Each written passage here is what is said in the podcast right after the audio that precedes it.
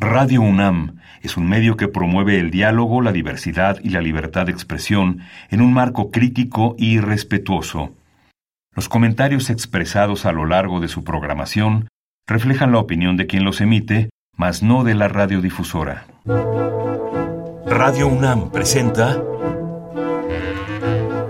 Al compás de la letra. Al compás de la letra. Un programa conducido por María Ángeles Comezaña.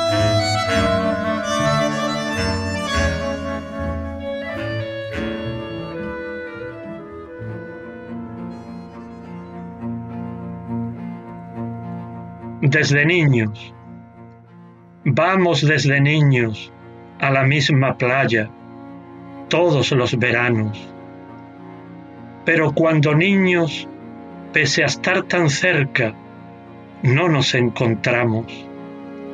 Así cada uno con su soledad creció por su lado, porque la marea turbia del destino tardaba en juntarnos.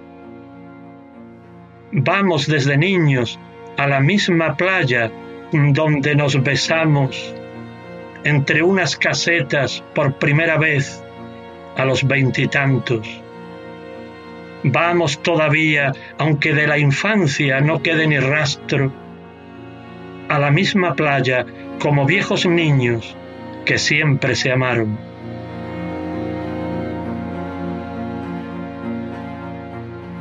Muy buenas tardes, queridísimos amigos. Un programa más, una ventana abierta a la poesía, a, los creadores de la poesía, a esta forma importantísima que tenemos de respirar, gracias a los versos, gracias a quienes llegan al compás de la letra a ofrecernos eh, un tesoro, un tesoro maravilloso que es su creación poética. Queridos amigos, soy María Ángeles Comezaña. Hemos invitado a un poeta espléndido.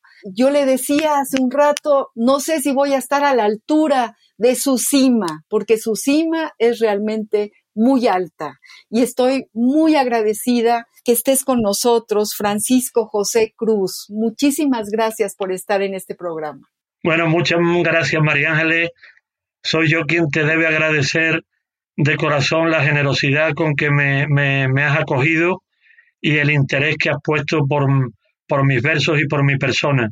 Para mí es un honor conocerte eh, a través de las ondas y ojalá alguna vez lo podamos hacer personalmente, porque además tú tienes raíces españolas y yo eso yo creo que de alguna manera nos acerca más aún. Claro, claro que tenemos que conocernos. Yo desde tu poesía ya te conozco, ya conozco tu infancia, ya conozco partes de tu vida que se, que se hermanan a mi vida porque de eso se trata la poesía cuando se escribe y alguien se mira en su espejo y muy emocionada y muy conmovida leyendo lo que escribes, con esa sencillez, con ese amor, con, esa, eh, con ese enorme talento que, bueno, va, va de lado, como muy bien lo dice Antonio del Toro en, en, el prólogo a uno de tus libros. Yo antes de que sigamos, como siempre, y además también te lo cuento a ti, Francisco, saludo a quienes están insertos en el programa desde siempre. Saludamos, bueno, a Antonio del Toro, le mandamos un abrazo enorme, yo sé que tú lo quieres muchísimo y él a ti. Le mandamos un abrazo a Mayolí Treviño, que también escucha el programa, a Pablo López, que está allá en la alcaldía de Tlalpan y que cada vez que, que sintoniza con Radio UNAM los jueves a las seis de la tarde, él se pone a escribir, se inspira y nos manda sus bellísimos poemas. Bueno, Queridos amigos, querido Francisco, estoy muy emocionada y voy a leerles a todos los que están sintonizando Radio UNAM en este momento un, pedacito pequeño de tu trayectoria, Francisco, para que todos sepamos todo lo que has o algunas de las cosas que has hecho. Les leo entonces la semblanza de Francisco José Cruz. Eh, que además, eh, otra cosa muy importante y que a mí me emociona es que estamos hablando con un poeta que vive en el otro lado del charco, en el otro lado del Atlántico, vive en Carmona. Y ya me puse al mapa y saber dónde es Carmona, a dónde vamos a llegar. Bueno, es un municipio de una ciudad española de la provincia de Sevilla. Estamos en Andalucía, esta tierra de poetas.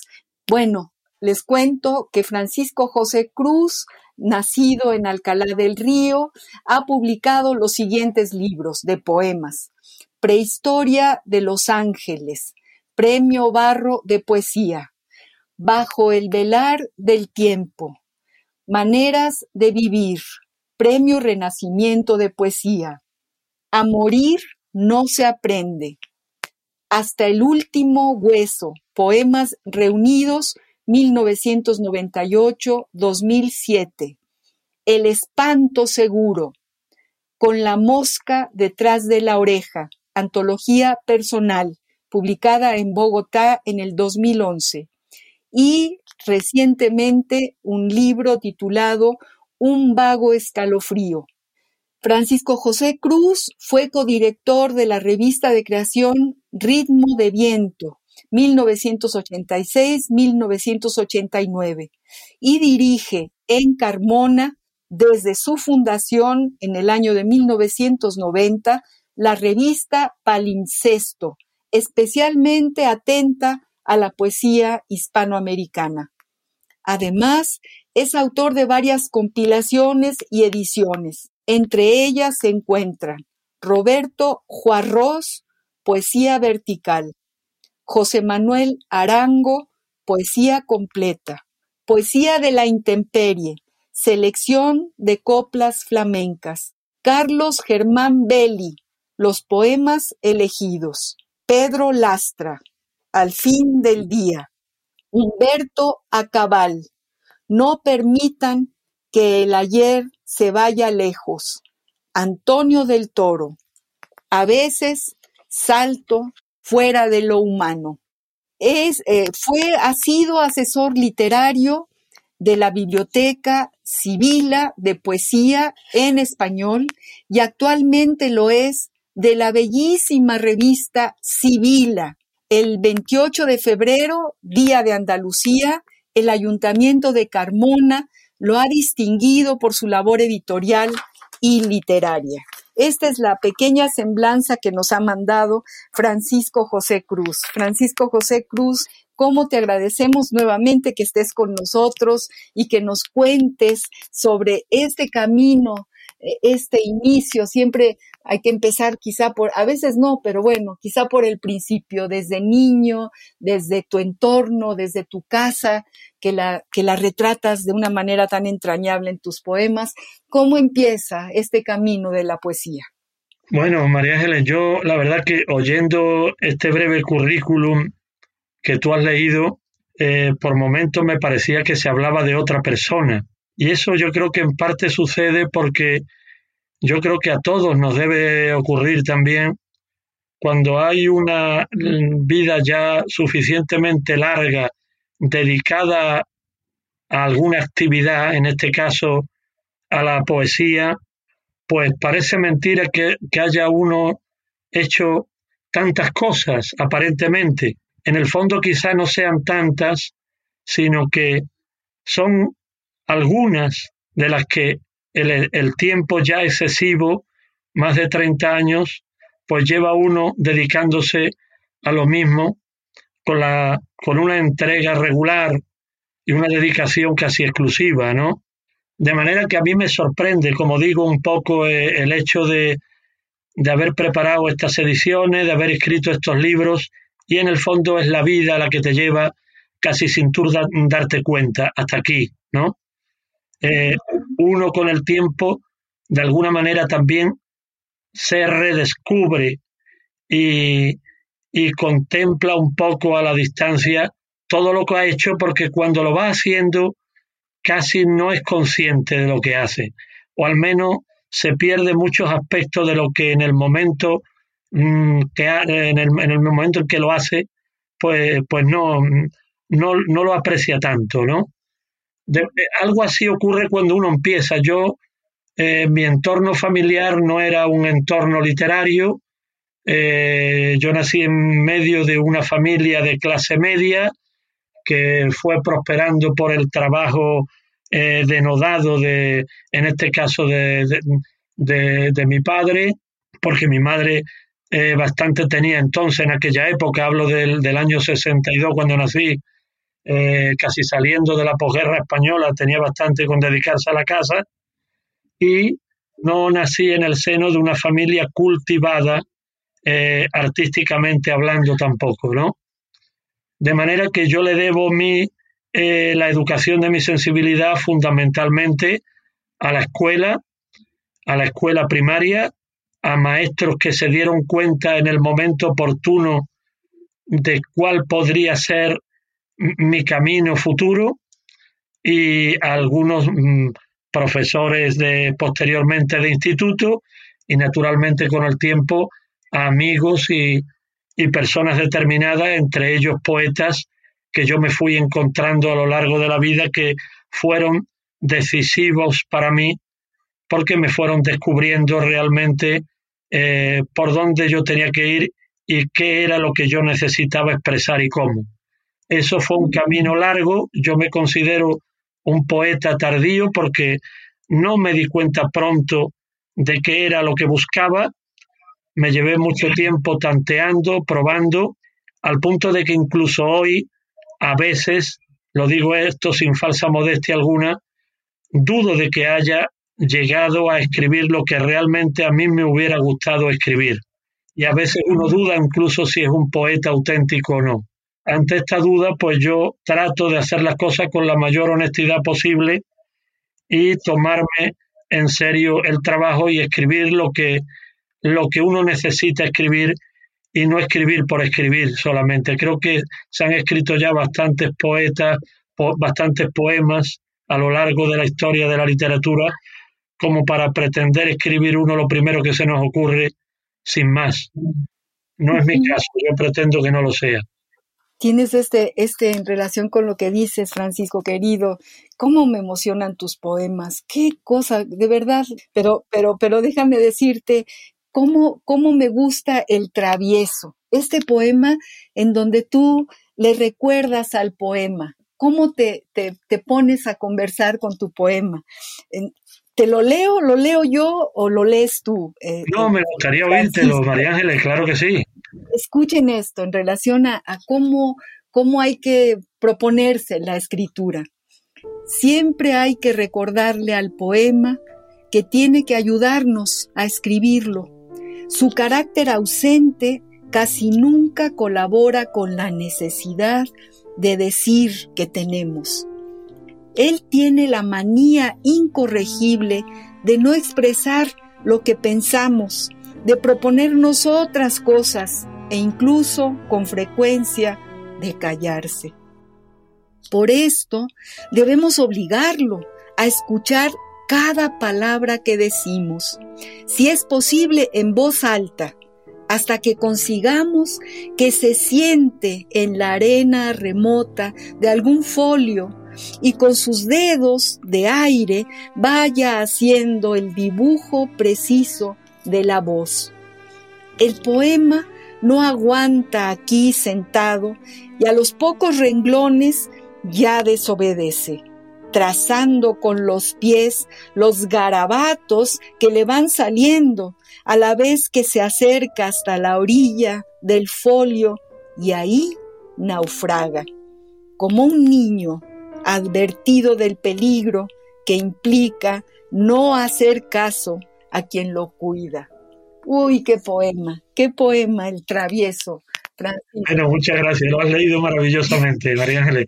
Yo creo que tú lo has mejorado con tu lectura. Uy, no, no, no. E, es, es un poema verdaderamente maravilloso que además tiene que ver con esto, con, con, con la pregunta, ¿cuándo empiezas? ¿Cómo empiezas? Y con eso que dices de que, de que hay que tener la honestidad suficiente. Por ahí en alguna entrevista que te hicieron hablabas justamente que de, de que una de las cualidades que debe tener cualquier poeta y en general cualquier artista artista es no engañarse a sí mismo, tener el valor de afrontar sus propias limitaciones, sus terrores, sus inseguridades.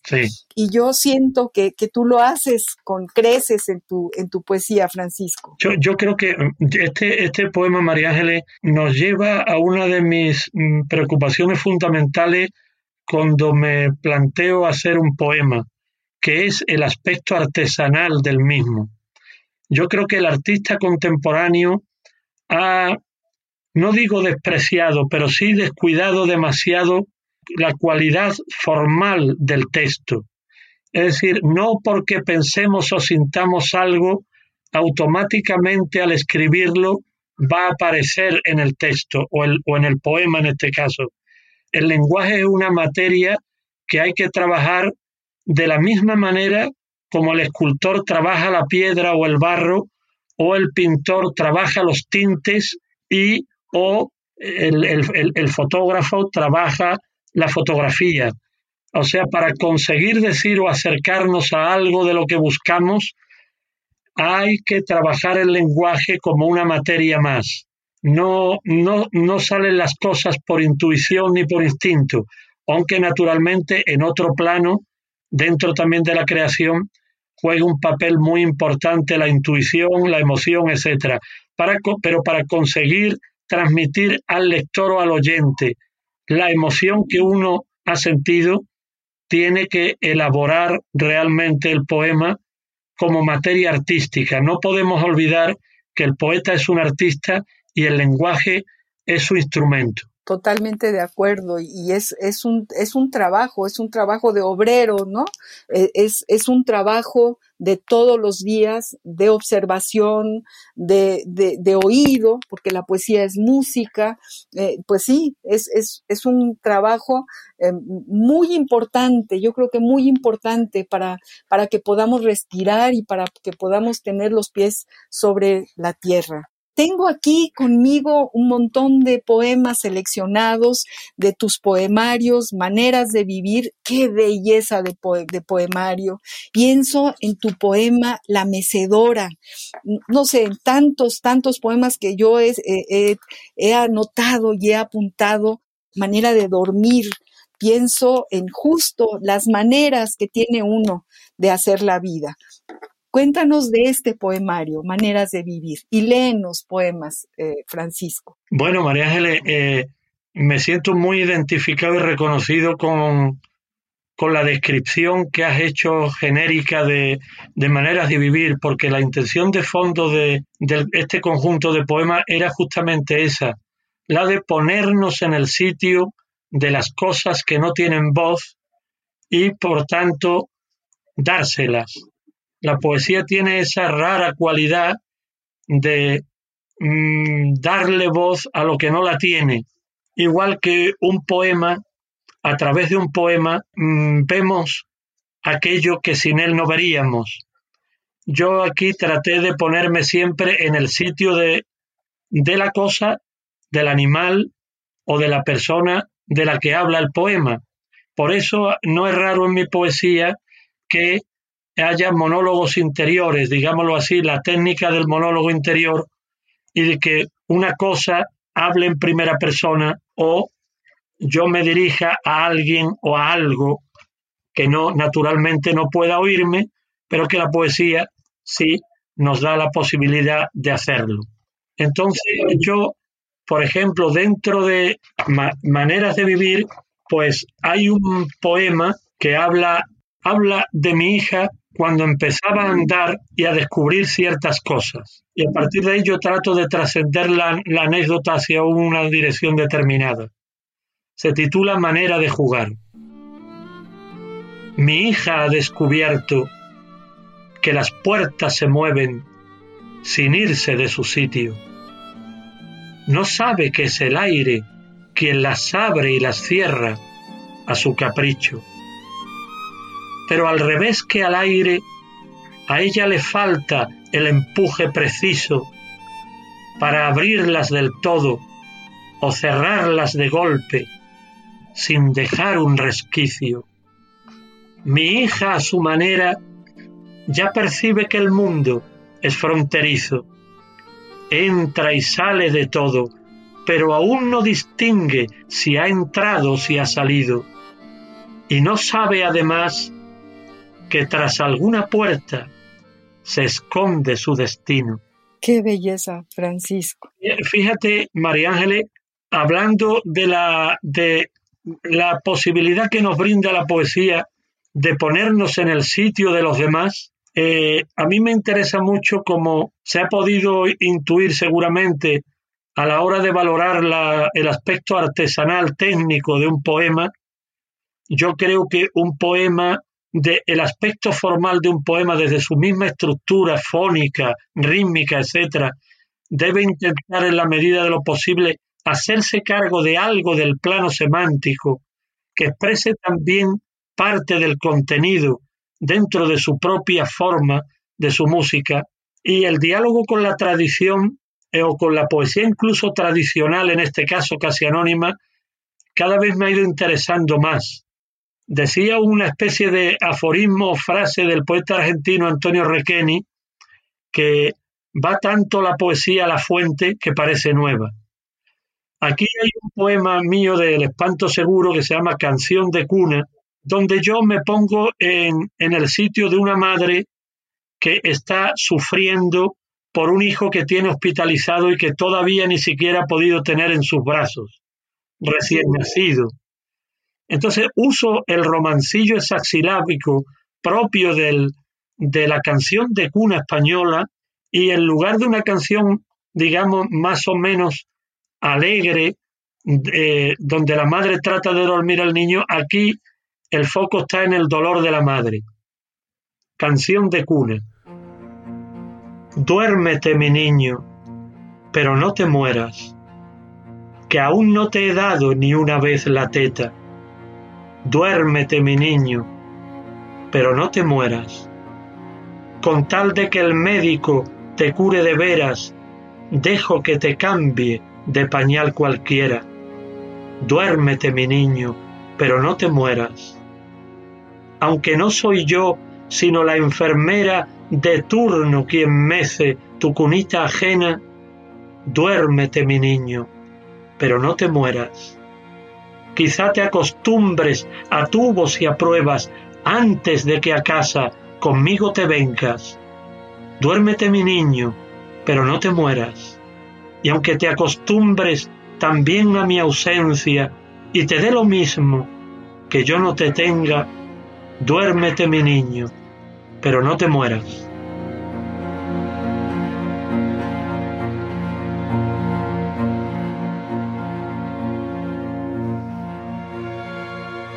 Uy, sí, es, una belleza. Este, no hay adjetivos calificativos que puedan realmente eh, expresar la emoción enorme que existe cuando uno escucha esta música, escucha este, esta sensación, nos llevas justamente, nos llevas a ese dolor, a esa necesidad, a, esa petición fantástica de esta madre que, que, le pide a Dios, que le pide a Dios por la vida de su hijo.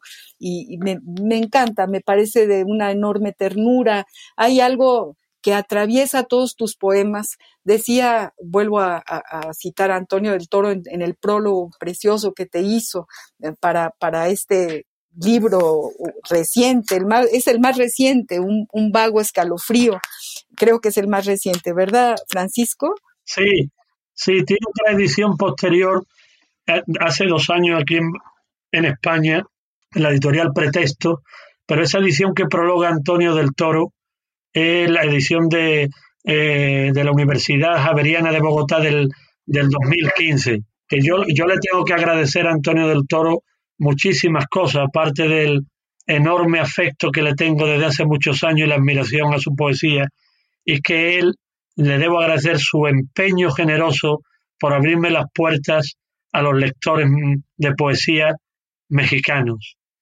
Si no fuera por él, a mí no me hubieran conocido realmente en México. Desde luego que para él tu poesía es importantísima y importantísimo que la leyéramos, que la leyera yo, que la leyéramos todos. Así que, que por supuesto que para Antonio del Toro tenerte cerca también esto, hablo por él y estoy segura que, que, estará de acuerdo que tú eres muy, muy importante, Francisco querido, en la vida de Tony y en la poesía de Tony.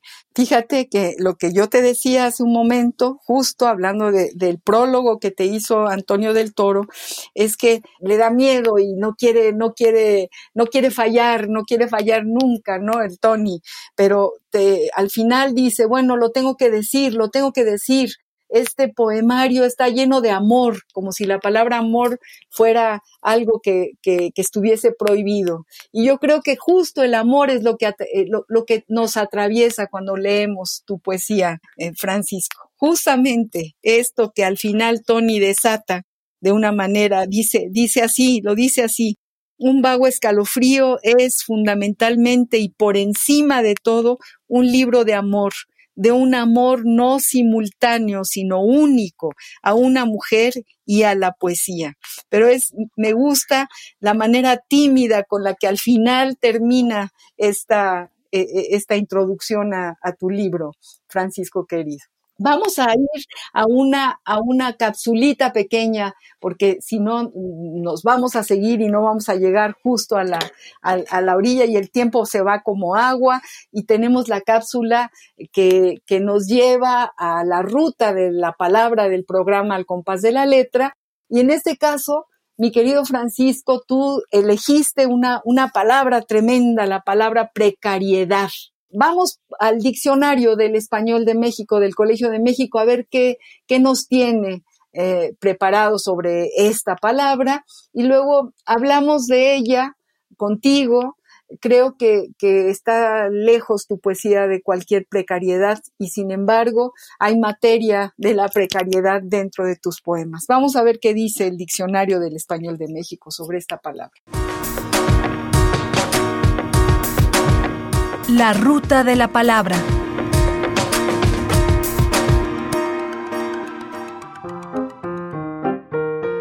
Precariedad. Sustantivo femenino. Situación inestable, insegura, apenas sostenible. La noche era fría y densa, y colándose a través de los ventanales, nos recordaba la precariedad de nuestra condición. Diccionario del Español de México, de El Colegio de México. La ruta de la palabra. Pues esto es lo, que nos, lo, que nos dice este enorme diccionario que queremos mucho, porque además quiero que sepas, Francisco, que hay muchos poetas que han trabajado en el diccionario del español de México, del Colegio de México, pero bueno, la precariedad, lo que yo te decía, tus poemas están lejos de, una situación inestable, insegura, plena, sostenible. Es, es eh, a lo mejor vuelvo a repetir, la materia de la precariedad, la, la, que nutre de pronto algunos de tus bellos versos, Francisco. ¿Por qué la palabra precariedad? Cuéntanos. Bueno, es verdad, María Ángeles, como tú me decías antes de iniciar esta conversación a micrófono cerrado, que en mis poemas no aparece la palabra precariedad. Eh, sin embargo, creo que está en el fondo de toda mi poesía. Me mueve a escribir poemas el sentimiento radical de indefensión, de desconocimiento, de incertidumbre, de desamparo. Y yo creo que justamente la, mm, la poesía para mí no es como en otros poetas la búsqueda de la revelación y del conocimiento, sino la demoledora expresión de la ignorancia y de la desorientación humana. Entonces, efectivamente, esa inseguridad a la que alude el diccionario mexicano es justamente la musa fundamental que me dicta no ya cada verso, sino cada sílaba de cada verso si no tuviéramos conciencia de la muerte, no solo yo no escribiría poemas, no me haría, no me haría falta hacerlo. Seguramente la humanidad no hubiera inventado el arte. El arte es un mecanismo de defensa ante, ante la intemperie a la que estamos expuestos en todo momento Y probablemente un poema, si está logrado, María Ángeles, a la vez que nos da conciencia de nuestra fragilidad, paradójicamente nos consuela de ella.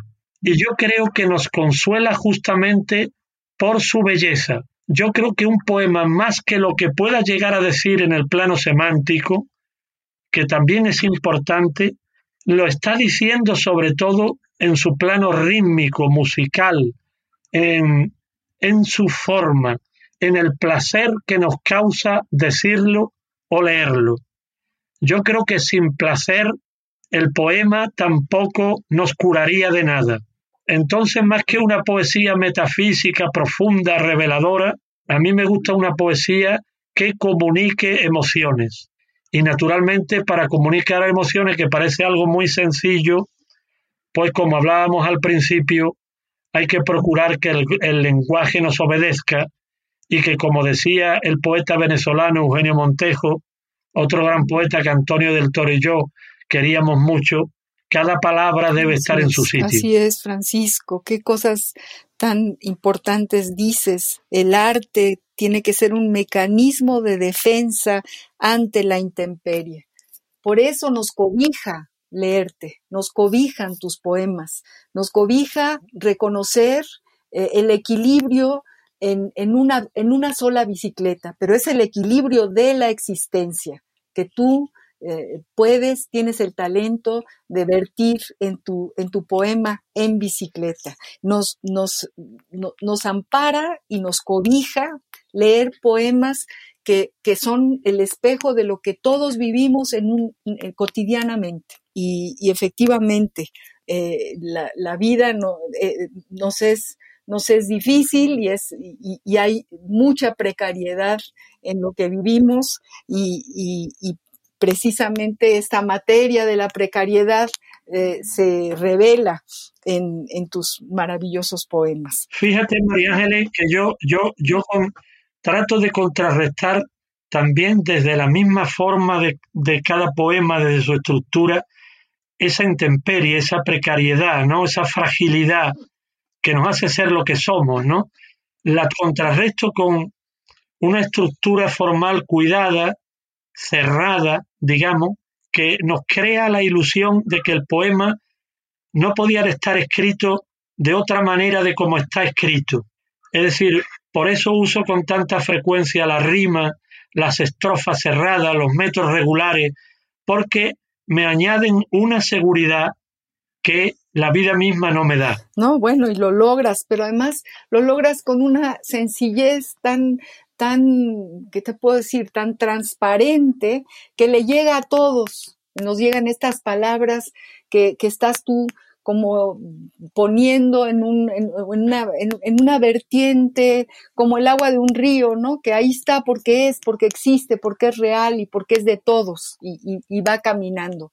Un poco esta es la sensación de leer poesía prístina, poesía transparente, eh, y, tú la logras, la logras con creces y, y nos queda ya como, como el para siempre, porque cuando uno recibe eh, este paisaje, tú paisajeas eh, entre, entre las cosas, entre las orillas, pues ya, ya nos, ya, ya justo nos salimos de, de esta intemperie o nos abrigamos en ella.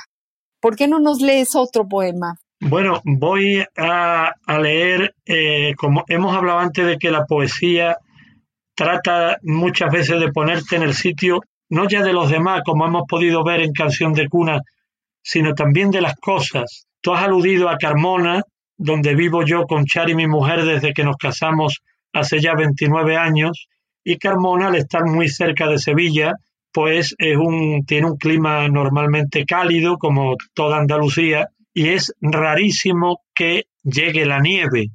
Sin embargo, el 10 de enero del, del 2010 nevó copiosamente aquí, hizo un frío insólito y a mí me conmovió tanto aquello porque hacía 54 años que no nevaba que al cabo de los meses, casi al final de ese año 2010, compuse este romance dándole la voz a la nieve también habla, en el fondo yo creo que todo el poema es un símbolo de nuestro paso efímero por la vida como casi todas las cosas lo tienen, ¿no? Todo lo efímero de la realidad, pues lo puede condensar y representar posiblemente la nieve.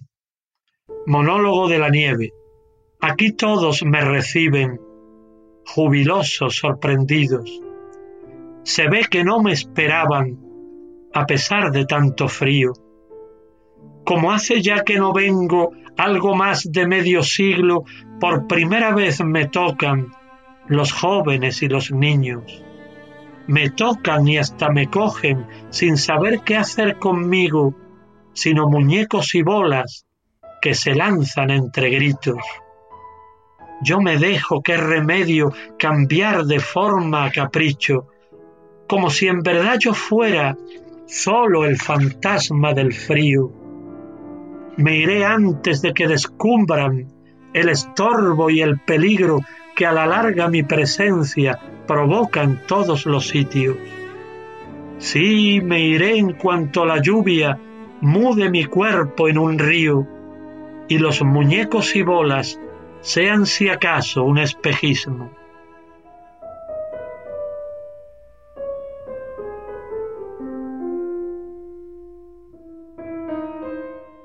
Qué manera de darle voz al frío, al hielo, a la nieve, a ese asombro que me imagino que ha de haber tenido toda la población, todos tus paisanos, todos tus vecinos, de encontrarse con este fenómeno de pronto, ¿no? De, de, de, una ciudad que, que, recibe la nieve, pues casi, ¿qué será? Por, por, por, vez primera o por muy pocas veces que la ha recibido. No, hacía 54 años que no nevaba en Carmona y claro, hay, hay una generación que no lo, no lo había visto naturalmente, eso es algo extraordinario, ¿no?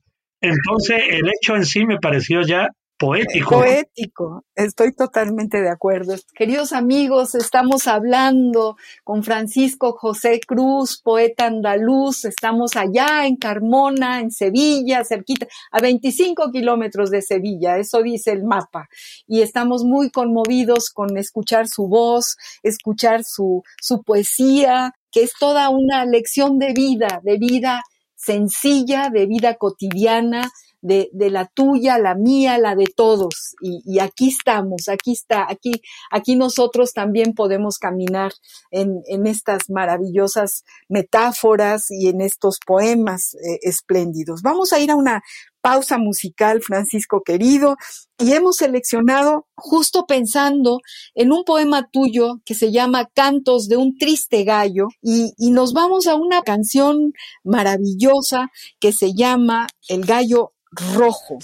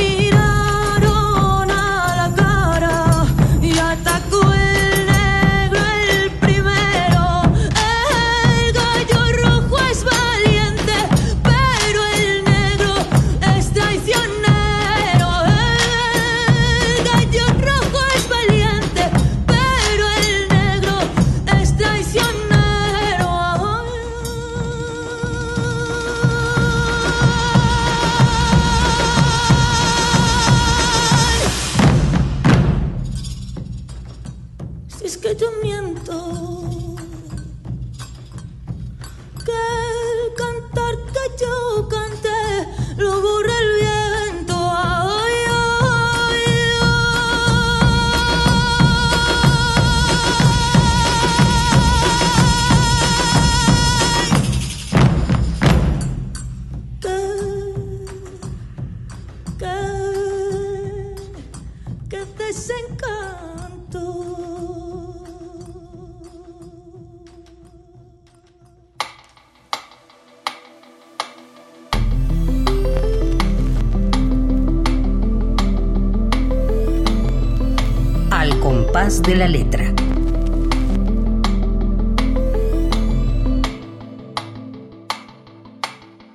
hemos escuchado a esta maravillosa cantante fantástica que le pone el alma a cada una de, sus canciones y su voz cala los huesos. Y bueno, eh, regresamos a platicar con Francisco José Cruz, nuestro poeta andaluz, queridísimo invitado y, que estamos realmente muy conmovidos y no queremos que se termine este programa, quisiéramos seguir y seguir platicando con él. Y entonces, dado que hemos escuchado a, Silvia Pérez Cruz cantando eh, este gallo rojo, te pedimos a ti, Francisco, que nos leas tu poema maravilloso, Cantos de un triste gallo. Bueno, la verdad que oyendo a Silvia Pérez Cruz, que tiene mis, eh, mis apellidos, mi segundo apellido es Pérez, eh, yo soy Cruz Pérez, no nos tocamos nada ni en el sentido figurado ni en el literal. Buenísimo, buenísimo. La verdad que oyéndola me retrotrae a, a los comienzos remotos de la poesía, porque la poesía realmente nació con la voz humana. El canto estaba unida, unido a los, a, a, los, a los primeros versos del hombre, ¿no?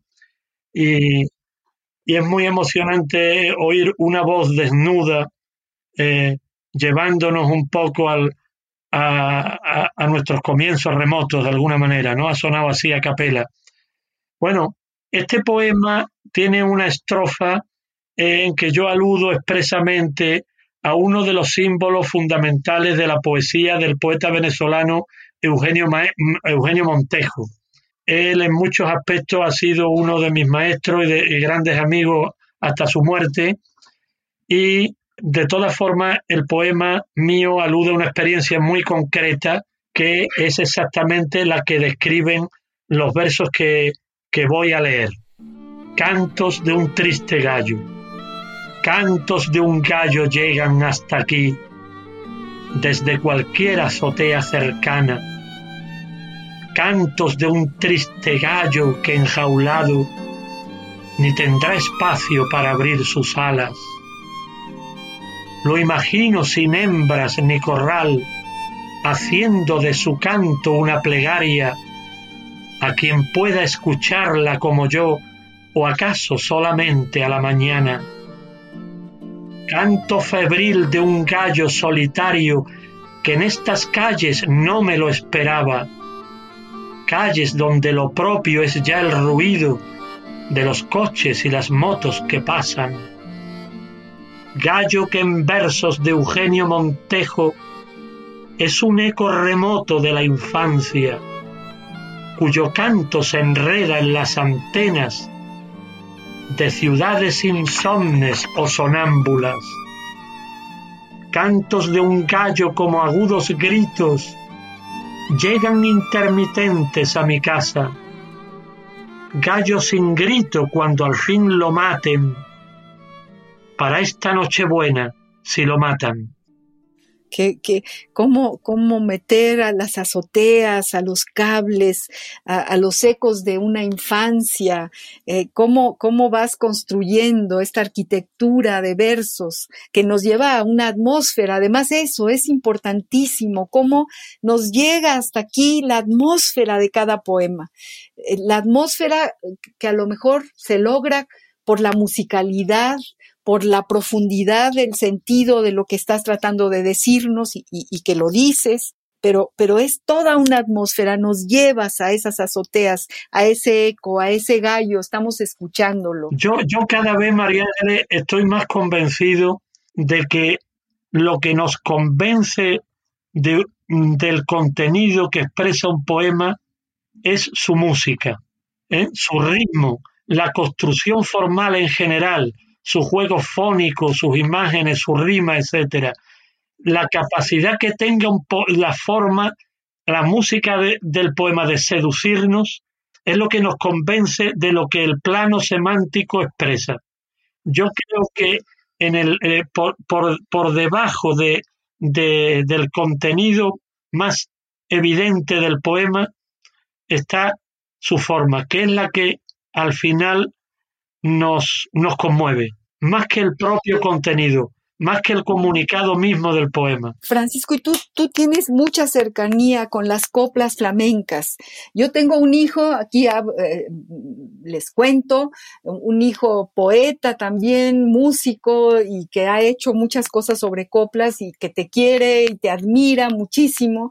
Estaba muy emocionado, está, de pensar que estamos haciendo este programa y, y todo, todo lo que, toda la sonoridad de las coplas, incluso tienes o tres coplas leí en estos poemarios. Tú te has acercado mucho a esta, a este imaginario flamenco, también como, como parte de la fuente de tu poesía. Sí, sí, María Ángeles, yo, mira, eh, yo he ido identificándome cada vez más con el romancero anónimo español y sobre todo con, la, con las coplas anónimas flamencas, esas coplas del siglo XIX que mm, recopiló en 1881 el padre de Antonio Machado, don Antonio Machado. don Antonio. Claro, que fue uno de los fundadores de las sociedades folcloristas españoles. Él, él hizo un trabajo de campo extraordinario recogiendo muchísimas coplas que a lo largo finales, sobre todo del 19, eh, le oía a los cantaores por, por los arrabales, por las ciudades, por los caminos, por las ventas, etcétera, ¿no? Muchas de esas coplas no tienen autor o si la tienen no lo sabemos. Otras muchas las componían los mismos que la cantaban, pero esos que la cantaban también se la habían oído anteriormente a otros. Es en esencia poesía anónima. Y yo, de acuerdo con el poeta español Félix Grande, que fue un gran estudioso del flamenco, es verdad que la poesía romántica más, más genuina y más profunda que hay en España la produjo el, el arte flamenco. Y de ahí me viene a mí mi noción de precariedad, de inseguridad, de absoluta intemperie. Creo que no hay un, un, corpus poético que haya expresado la condición esa condición humana mejor y con más brevedad y, fuerza y, emoción que algunas coplas flamencas. Y yo me, he inspirado en esas coplas, pero en realidad he usado su forma, pero he hecho muy pocas coplas flamencas, ¿no? Eh, he cogido de ellas sobre todo su mensaje, su clima, su emoción visceral, esa indefensión visceral del ser humano que también transmiten inmejorablemente las coplas flamencas. Pero sí, por ejemplo, hay una que creo que está en mi libro El espanto seguro, que se llama Coplilla de Amor y que dice, quédate conmigo, no me faltes nunca, que me vaya yo antes, por mucho que sufras. Qué, qué belleza.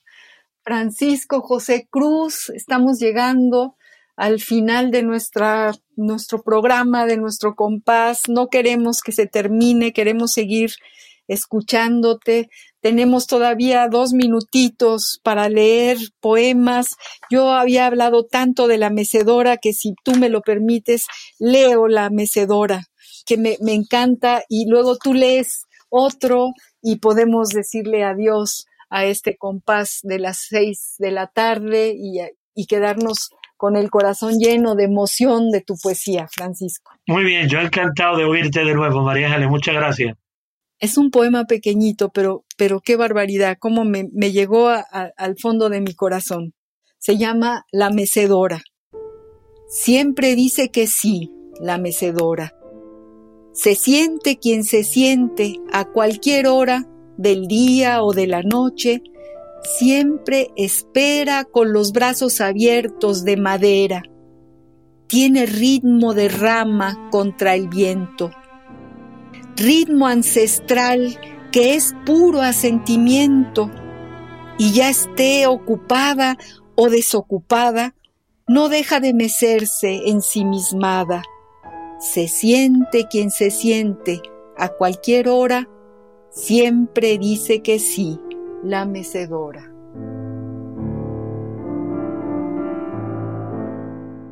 Es que es, es haberse sentado en la mecedora. Eh, aquí ahorita está la mecedora. Gracias Francisco por este poema bellísimo. Qué maravilla. Qué maravilla. Gracias a ti por haberlo leído con tanto sentimiento y tanta verdad, María Ángeles. No, bueno, te juro que es parte de mi historiografía, las mecedoras. Mira, es un, es un poema que yo lo construyo. Yo necesito siempre tener claro en qué, en qué estrofa va a estar escrito el poema. Trato de dibujarme siempre una forma concreta que se acerque a la cosa sobre la que se habla, ¿no? Aunque esa identificación entre cosa y forma del poema solo la vea yo y me sirva a mí, pero es lo que me empuja a orientarme a la hora de construir el poema. Y en este caso yo imaginé el vaivén de la mecedora haciéndolo a través de endecasílabos con rima consonante pareada, que refuerza ese vaivén de hacia atrás y hacia adelante, que es lo que define a una mecedora. Así es, así es, y, y, y, y es, y es, eh, eh, es un acierto enorme porque, porque no nada más oímos a la mecedora, sino la vemos, nos sentamos en ella, le damos esa voz de la que tú hablas, que le das voz a quienes no tienen voz, le das voz a la madera, a las cosas, incluso al ritmo de mecerse, sí. ¿no? Que, lo hace la propia mecedora. Yo creo que el sentido, el sentido está en el ritmo, efectivamente, más que en cualquier otro poema que hemos leído. Aquí el, el, el, el propio contenido, el espíritu de la mecedora es, es el propio ritmo del poema, sí. Así es. Francisco querido, estamos a dos minutos de terminar este programa y queremos que nos que, eh, terminar escuchándote, que nos leas lo que tú quieras para despedir el, el, programa, este gran programa que ha sido gracias a tenerte aquí con nosotros. Bueno, yo antes de leer re, reiterarte de corazón tu acogida, tu generosidad, eh, el estímulo que supone que hayas leído con tanto afecto y atención mis versos y ha sido todo un honor participar en un programa tan reconocido y de larga trayectoria ya como es Al compás de la letra, título por cierto muy flamenco también que patrocina la UNAM, una universidad de mucho prestigio y abolengo cuyo, cuyo reconocimiento llega a España también, ¿no? Eh, voy, voy, a acabar con un poema que se llama Ay del Carpe Diem, que abre mi libro un vago escalofrío. Con qué facilidad nos vamos del momento en el que estamos, lamentando su fuga aún antes de que pase, sin haberlo vivido plenamente. Con qué sorda insistencia recuerdos y temores nos distraen dejándonos así con un pie en el ahora y el otro en el ayer o en el mañana. Tanto desequilibrio a cierta altura de la edad nos lleva involuntariamente de una cosa a otra cosa hasta que a duras penas nos centramos.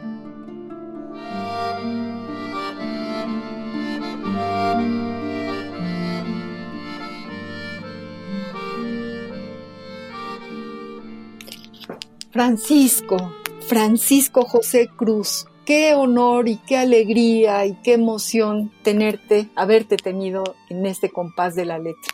Muchísimas gracias por tu participación, por tu poesía, por tu calidez, por tu generosidad. Muchísimas gracias a nombre de todo Radio UNAM, a nombre de todos nuestros amigos que nos están escuchando. Gracias por haber estado aquí esta tarde de hoy. Muchas gracias, María Ángeles. Yo le agradezco muchísimo a Ivonne Gallardo, nuestra productora, haber estado con nosotros. Les agradezco a todos nuestros oyentes. Les mando un enorme abrazo y los espero el próximo jueves al compás de la letra. Radio UNAM presentó